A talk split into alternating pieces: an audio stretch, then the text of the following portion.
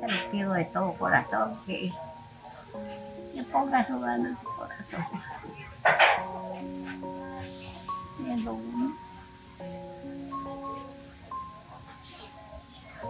A mí me da tristeza porque yo conocía su convivencia, que eran colas que hacía la gente.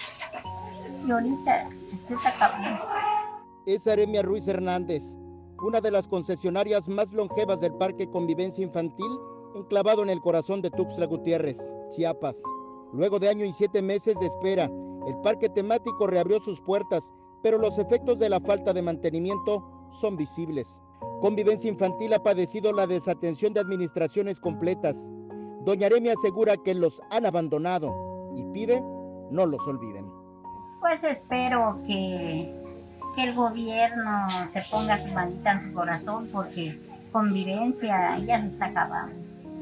Ya está muy, hay partes que ya están, que necesita este, juegos, allá, allá habían columpios, allá habían otros columpios y ahorita ya no hay. A los concesionarios como Doña Aremia, el prolongado cierre del parque desde el inicio de la pandemia le afectó económica y anímicamente. Yo tiene 36 años, va para 37 que vengo aquí. Sí, me lo sentí pues, porque estar acostumbrado a tener una rutina de estar trabajando, de estar activa pues. Y ahorita este, con eso pues nos agotamos. La primera vez que el parque cerró sus puertas fue en 1982, luego de la erupción del volcán Chichón.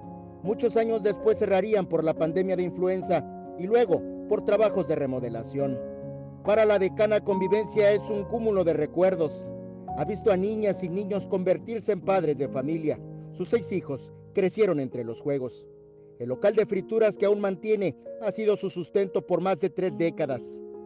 Yo no, no es un gran negocio que tengo, pero me ha, me ha dado para, para sobrevivir, no para hacerme rica, para sobrevivir. Me ha dado. Con imágenes de Christopher Canter, Eric Ordóñez, Alerta Chiapas.